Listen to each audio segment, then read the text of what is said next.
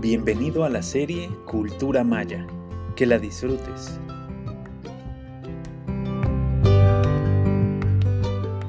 Bienvenidos a Pai Tan, una cita con la cultura maya. Hoy presentamos los libros sagrados y esenciales. Malopkin. Bueno sea el día para todos. Soy Gastón Melo y agradezco nos escuche en esta singular aventura a través del conocimiento, la ciencia y la cultura de esa extraordinaria civilización que se extiende a través de 3.000 años, la Maya. Después de habernos introducido en la territorialidad, la lengua, la epigrafía, los grandes descubrimientos, la matemática y la astronomía, podemos hoy avanzar nuestra incursión en la cultura maya explorando en la literatura existente, en los relatos rescatados de estelas, vasijas, frisos y frescos, los orígenes míticos y creacionales de esta fascinante cultura. Desde todos puntos de vista es el Popol Vuh la piedra angular en que se fundamenta la visión maya de la creación. Si bien el Popol Vuh es un relato escrito en el siglo XVI, su contenido es probablemente el más antiguo referente de la Génesis en la cultura maya. Sus coordenadas son clarísimas. Un grito primigenio es el de huracán. No se trata del fenómeno natural que se desarrolla por lo general en el Pacífico y que se resuelve en tormentas tropicales o en homónimos clasificados a partir de un gradiente entre 1 y 5 en la escala de Saffir-Simpson. No. Huracán es la voz de la creación primigenia, el gran grito cósmico asociado más a lo que conocemos hoy como Big Bang. Si la primera fecha reconocida en la estela C de Quiriguá nos data el origen del pueblo maya allá en el 14 de agosto del año 3113 a.C., se trata solo del primer momento de la era actual en la que la última fecha es la establecida para el año 154.587 de nuestra era. Podemos sentarnos a esperarlo. Los cálculos del momento de la creación y de su vuelta a la unidad son no solo amplísimos, sino incluso, a veces, difíciles de pronunciar. Son mucho más largos que los ciclos humanos. Con una precisión casi absurda, se calcula en una cifra que sería ocioso nombrar de 29 números, anote usted 41, siga con 943, continúe con 040 y finalice agregando 21 ceros. Son nonillones del días en que se calcula el ciclo del Big Bang, de la gran explosión y de la vuelta también a la unidad primigenia del ciclo eterno. Es sorprendente cómo los investigadores más serios como Linda Schiller, que en 1992 alcanzó a leer por accidente, después de abrir un paquete dirigido a un colega suyo, el segundo glifo de la estela C de Quiriguá. Al principio, narra uno de sus colegas, la primera intención de Linda, que había tenido una larga jornada de trabajo, fue dejar a un lado el libro que había llegado a sus manos de serendipia manera. No obstante la dificultosa jornada, Linda conjeturó que si el libro estaba por alguna razón entre sus manos, tendría que averiguar cuál era ese motivo. No hay pensamiento que no sea mágico, dice el filósofo. Linda abrió el libro y con fruición de investigadora, casi de manera automática, sintió que alguna de las inscripciones debía tener una referencia a la creación. Y es así que, poco a poco, llega al glifo Ko, que significa imagen o máscara. Yashko, primera máscara, la primera imagen tortuga del gran Ajao. Esa tortuga es una muy especial, asociada con el dios del maíz, el primer padre. En el Popol Vuh, el primer padre, después de muerto, fue llevado al Xibalbá, al otro mundo maya por los señores de la muerte, quienes encerraron su cuerpo en una pelota. Los hijos gemelos fueron al Xibalbá para rescatarlo de la muerte y derrotar a sus verdugos. Los artistas del periodo clásico le pintan al primer padre renacido a través del caparazón de una tortuga, generalmente flanqueado por los dos gemelos. El libro rescatado por Schiller señala que el principal evento de la creación es la aparición de esa tortuga. Lo fascinante de esta historia es que, como puede observarse en la cuenca del Mirador y en algún fresco del conjunto El Tigre, esa tortuga corresponde en el cielo a la formación de Orión y tres estrellas dan forma esencial de esa gran tortuga cósmica. Esas tres estrellas enmarcan las nebulosas que hoy pueden observarse a través del telescopio Hubble en la formación Messier 42 de la que hemos hablado ya en podcast anteriores. Esas nebulosas rojizas, observadas a simple vista en aquel tiempo, son muy parecidas a las hornillas donde hay carbón encendido al rojo vivo. Es el fuego que enciende las hornillas de los hogares mayas, las tres piedras del Cohoben de esta forma se encuentra no solo la similitud, sino el continuum entre el hogar y el cosmos, donde se teje la vida y se recrea la creación. Los templos del preclásico presentan en sus terrazas por lo general una estructura triádica que evoca a esas tres nebulosas en que los mayas intuían la creación del universo y que, por cierto, asocian al mantenimiento de la vida cuando encienden las tres piedras de sus hogares. El Popol Vuh nos describe cómo es que los gemelos Hunabku e Ishbalanque, remando en una canoa, la Vía Láctea, descienden hacia el Xibalbá para rescatar a sus padres. La forma inclinada y alargada de la Vía Láctea es la perfecta imagen que preña el imaginario maya. Esa canoa aparece también en una imagen cotidiana cuando en los hogares se aplica un emplaste de maíz húmedo, antes en forma de pelota y hoy en forma de tortilla, sobre el comal de arcilla. El vapor que se despide tiene la forma de la Vía Láctea y entonces se cierra el ciclo de comprensión y de continuidad. Mientras las hornillas estelares cuecen la vida del universo, los humanos mantienen su vida alimentándose en las hornillas que cuecen con sus alimentos su sostenibilidad. El friso descubierto en el conjunto La Danta en la cuenca El Mirador es un claro ejemplo para ilustrar la lucha de Hunabku e Ishbalanque, los gemelos cósmicos, con los señores de la muerte en los rincones del Xibalbá.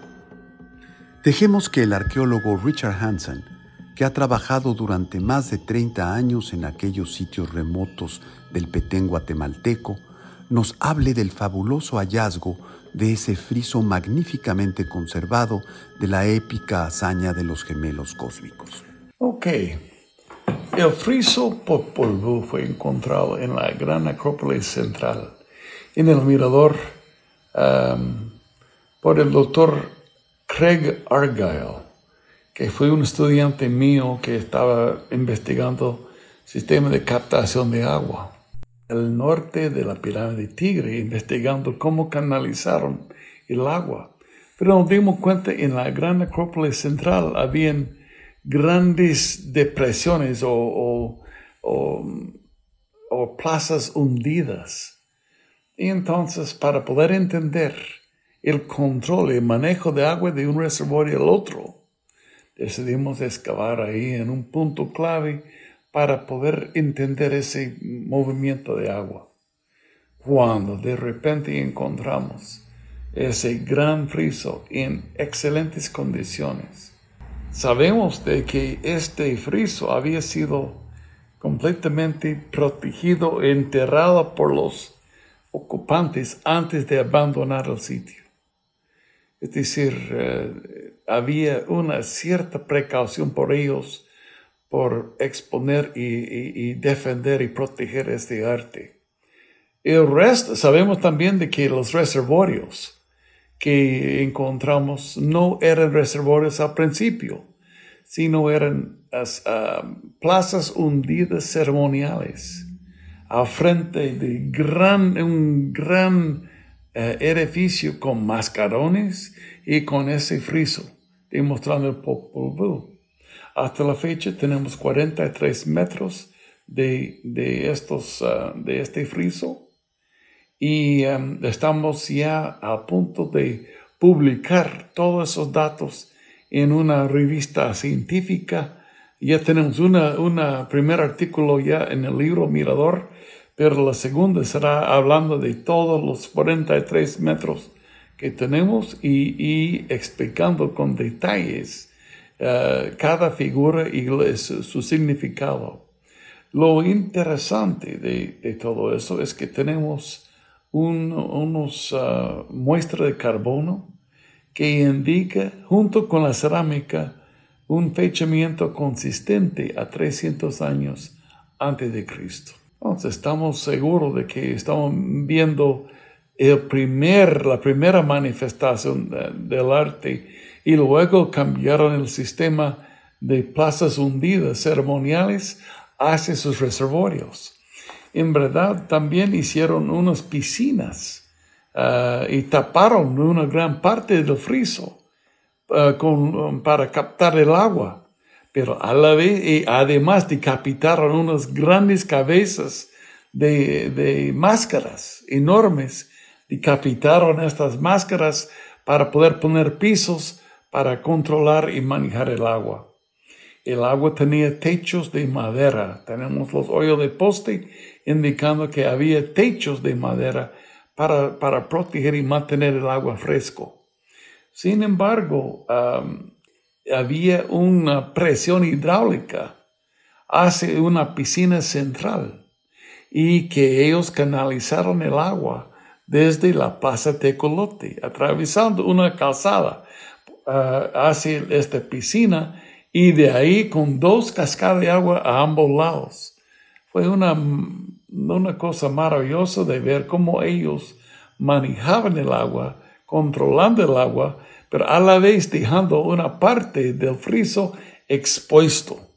A los, y estos eran no expuestos para el público, sino fueron, habían sido expuestos para los élites, para los gobernantes, para los, las personas que estaban adentro de esta zona. ¿Y qué, qué contiene esos uh, frisos? ¿Cuáles, qué narran esos frisos? Bueno, primeramente tenemos toda la cosmovisión maya. Nos indica la serpiente emplumada, nos indica el gran dios Itzamna en sus formatos distintos. Tenemos el dios Chak, el dios de la lluvia, tenemos el, el, celeste, el, dragón, uh, no, perdón, la serpiente celestial. Tenemos los dragones celestial. Tenemos seres nadando que parecen ser Hunapu y Ishpalanque. Encima de la nalga de Hunapu está la cabeza decapitada de su papá, Hunapu. Lo que nos indica es que el Popol tal como fue encontrado en 1700 en Chichicastenango, Guatemala. Es un libro totalmente autóctono, un libro totalmente indígena, un libro totalmente um, um, original y eh, en verdad parece ser uno de los textos más importantes indígenas de todo el mundo por los escritos y estas leyendas y estas perspectivas tan originales. El friso está tallado, no fue restaurada. Lo que hemos, lo que se ve en el friso hoy en día no fue restaurada. Fue consolidada, pero no restaurada. Todo lo que se ve está como lo encontramos. Y ahora que tenemos 43 metros de esta maravilla, ya podemos decir con certeza de que la cosmovisión ya estaba totalmente establecida para la fecha 300 a.C.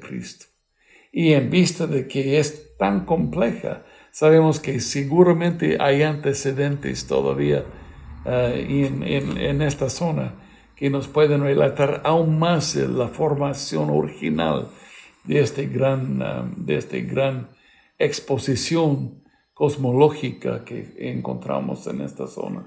En el fondo, no tratamos en este podcast solo de libros sagrados, sino de la sacralidad pura entre los mayas, la absoluta conexión de la realidad del firmamento con la vida cotidiana en que reconocemos cada uno de los elementos de los que nos hablan los mitos creacionales.